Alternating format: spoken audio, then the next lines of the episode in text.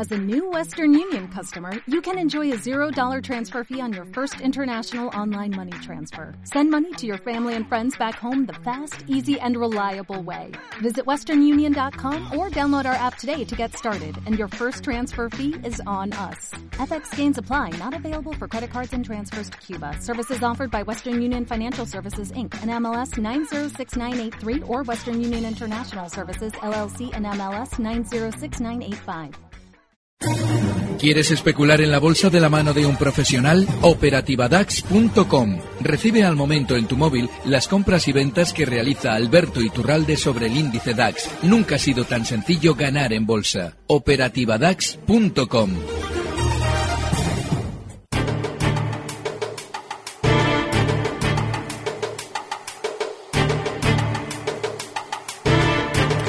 Y los inversores temen una subida de tipos en los Estados Unidos, eso junto a la negativa de la semana pasada por parte del Banco Central Europeo a ampliar de momento los estímulos, han pesado en los ánimos. El IBEX ha terminado finalmente con una caída del 1,76%.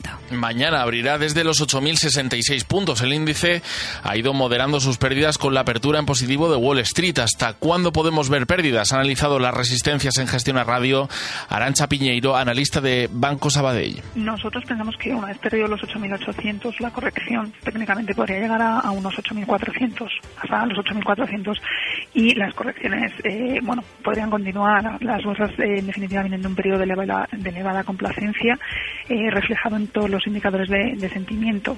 Ya se habrían descontado un escenario macro demasiado favorable, con sorpresas macro positivas para las próximas semanas y revisiones de PPAs al alza, cosas, vamos, factores de estos últimos ambos que, que no estamos viendo.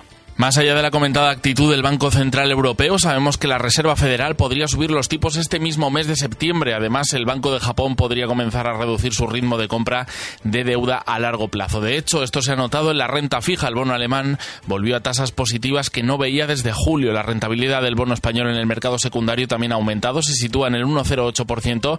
La prima de riesgo está en los 104 puntos básicos. Volviendo a la renta variable, en la sesión de hoy en el IBEX, los que más caen son los bancos Popular cede un 3,8%, Santander un 2,6%, lo mismo que Sabadell, BBVA cae un 2,4% y CaixaBank un 2,3%. Toda la tabla está en rojo. Repsol, otro de los grandes valores, se ha dejado punto y medio porcentual. Al cierre de los mercados se ha conocido que la petrolera y la Caixa han llegado a un acuerdo con el fondo americano GIP para el traspaso del 20% que tienen en gas natural por 3.802 millones de euros. Y en Europa también ha habido números rojos precisamente para el DAX que pierde el nivel de los 10.000 1.500 puntos. Ese DAX que se ha dejado un 1,34%, el CAC parisino un 1,15% hasta los 4.439 puntos y el FTSE londinense un 1,12% hasta los 6.700 enteros. También en el resto de Europa los valores más afectados son eh, bancos. Commerzbank ha caído en Frankfurt un 2,6%, su rival Deutsche Bank ha perdido un 3%, pero destaca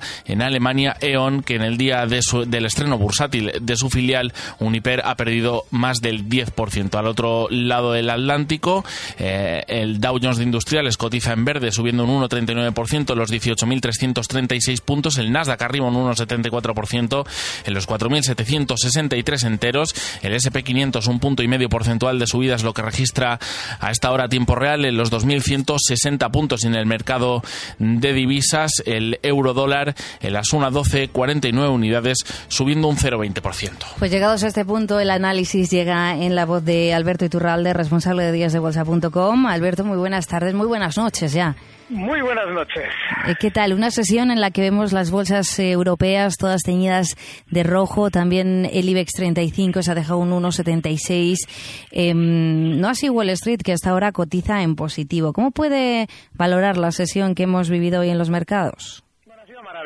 Porque llevábamos ya semanas aburridísimos, yo el primero, porque no pasaba nada. Y normalmente para los especuladores de corto plazo las caídas rápidas son fantásticas porque son las que más beneficio dan. ¿Qué es lo que sucede?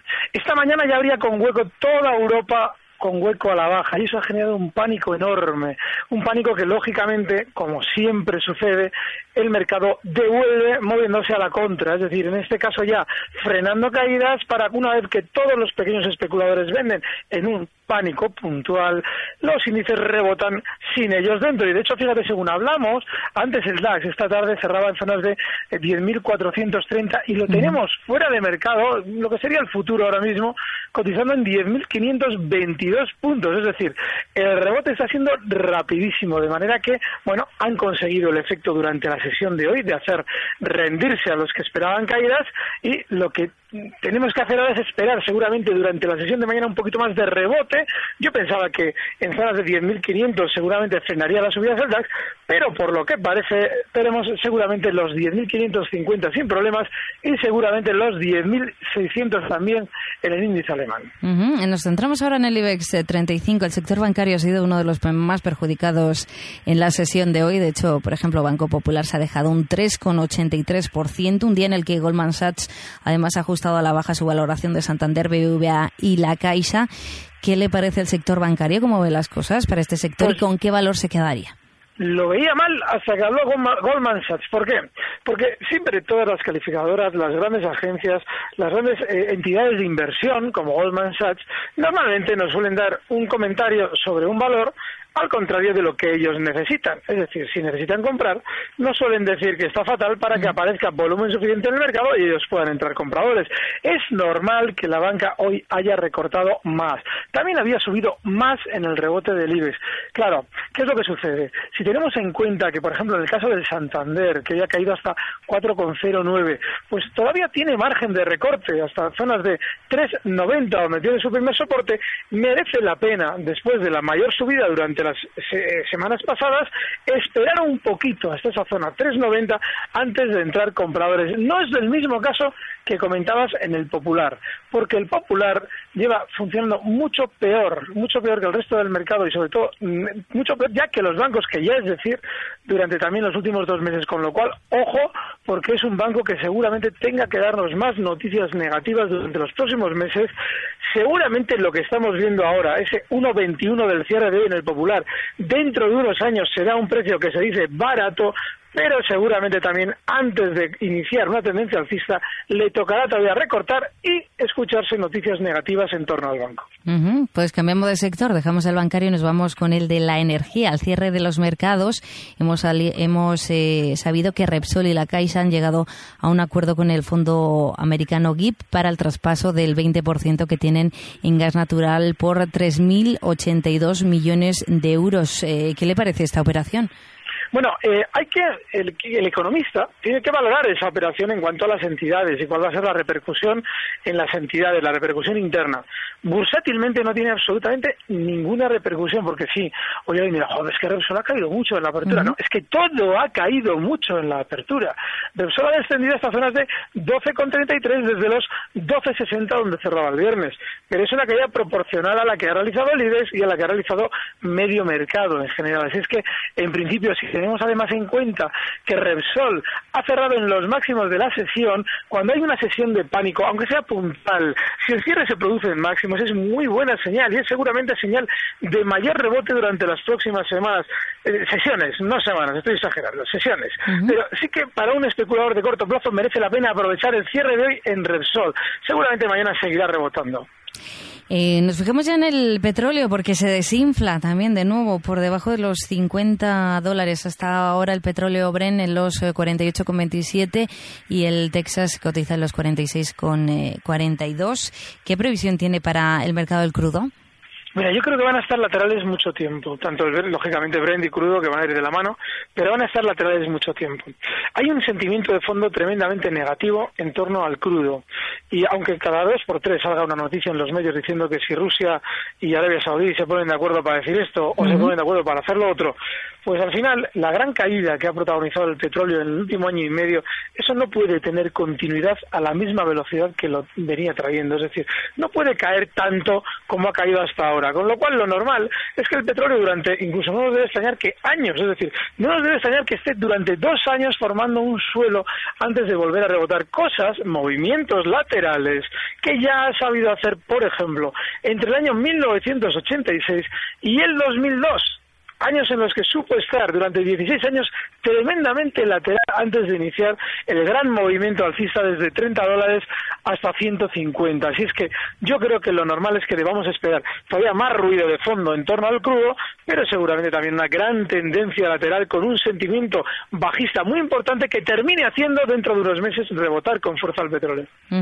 Y nos vamos con una recomendación. ¿Qué valor eh, tenemos que vigilar de cerca, don Alberto? Fíjate, yo creo que hay dos. Hay dos, bueno, hay varios, porque para el corto plazo hay varios, pero en España hay dos. AENA es un valor con una tendencia súper alcista. Desde que, desde que sale a cotizar, sigue marcando nuevos máximos históricos y durante estos días, claro, hoy también ha tenido su susto particular, pero también ha tenido su cierre relativamente tranquilo. Así que con el stop en 128 y objetivo alcista para AENA en 135 y el otro, IAG, es uno de los más castigados con aquello de Brexit, todavía no ha terminado de levantar la cabeza, pero ya lo está empezando a hacer mejor que el resto del mercado durante estos días, desde los 4,94 tendrá continuidad probablemente hasta zonas de 5,50. Pues con eso nos quedamos. Alberto Iturralde, responsable de díasdebolsa.com. Un placer, que pase muy buena noche. Gracias, Judith. Buenas noches. Recibe al momento las operaciones de Alberto Iturralde vía SMS en tu móvil. Operativa DAX.com.